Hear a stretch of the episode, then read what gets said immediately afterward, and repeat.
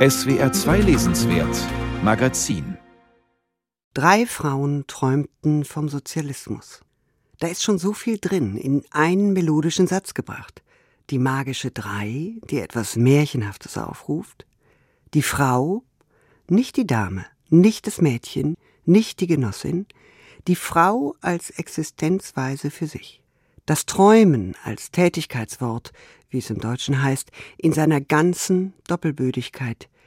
Denn zumindest in der Nacht träumen wir ja nicht tätig, sondern es träumt in uns. Das Träumen am Tage wiederum kann ein Eskapismus sein, harmlos oder gefährlich, einlullend oder kreativ, all das schwingt mit. Und schließlich Träumen vom Sozialismus. Da wird der politische Begriff mit einem Mal zu einem Zeichen von etwas Begehrenswertem, zu etwas Schönem, das es nicht gibt, weshalb man davon träumen muss oder immerhin davon träumen darf.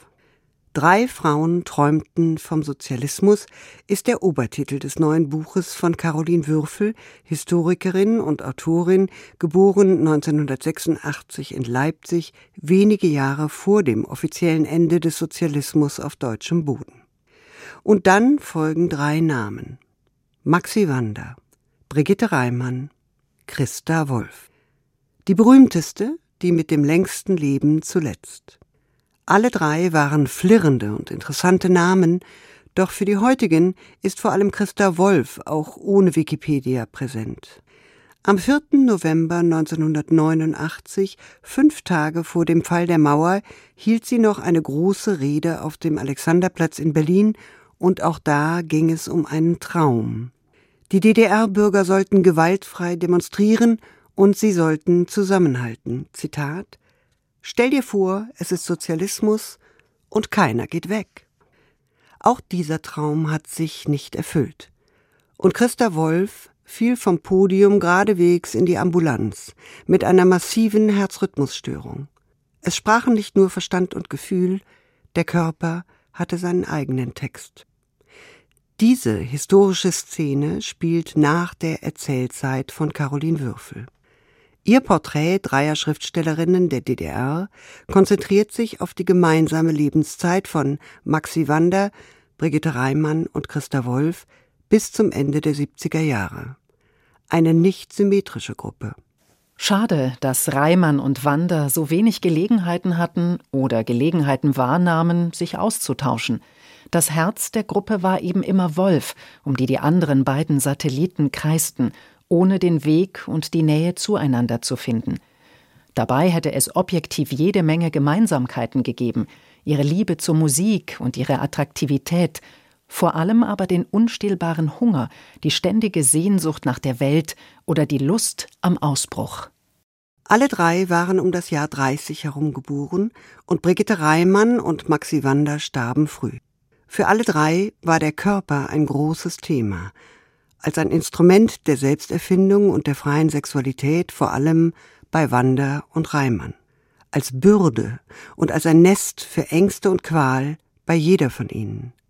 Reimann und Wander starben, von der Freundin Christa Wolf liebevoll und umsichtig begleitet, in ihren Vierzigern an Brustkrebs, im selben Krankenhaus in Ostberlin. Und sie, die damals schon erfolgreichste, sollte sie im Jahrzehnte überleben, Jahrzehnte auch der Angst um den eigenen Körper.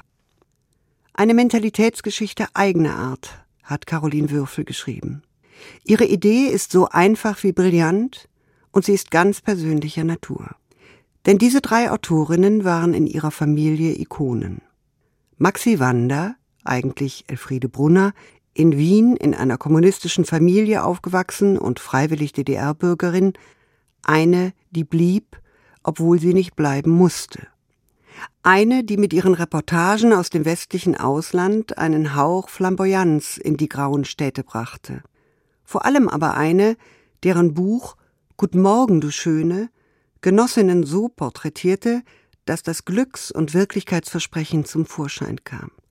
In Wanders Gesprächen mit Frauen unterschiedlicher Herkunft und Bildung die von Stolz und Enttäuschung, von Sex und Romantik, von ihrem Alltag und ihren Hoffnungen erzählten, erkannten die Leserinnen sich wieder, und das Publikum in der Bundesrepublik griff diesen parallelen Lebensstoff mit Neugier und Enthusiasmus auf. Maxi Wander wurde berühmt und Guten Morgen, du Schöne, das Gütesiegel einer, wie man heute wohl sagen würde, sozialistischen Zivilgesellschaft. Auch Brigitte Reimann, heute vor allem mit ihren Tagebüchern im Gedächtnis, warf sich am Anfang ihres Erwachsenenlebens mit voller Kraft ins sozialistische Experiment und ging in die neu gebaute Vorzeigestadt Hoyerswerda. Die Vereinbarung, die mit Schreibenden wie Reimann getroffen wurde, vier Tage Schreibmaschine, ein Tag Kombinat. Einmal pro Woche fuhr Brigitte Reimann also in die Schwarze Pumpe und arbeitete dort im Sinn des Bitterfelder Weges, Greif zur Federkumpel, als Hilfsschlosserin. Auch das war ein Neuanfang. Reimann hatte bisher noch nie wirklich körperlich gearbeitet. Der Körper an sich war seit der Kinderlähmung ja Arbeit genug. Drei Schriftstellerinnen, die für den Sozialismus nicht nur schwärmten, sondern ihm ihre Zeit gaben. Körpereinsatz, große Gefühle und scharfe Gedanken, die mit der inneren wie äußeren Zensur zu kämpfen hatten. Drei Wege in die buchstäbliche Enttäuschung.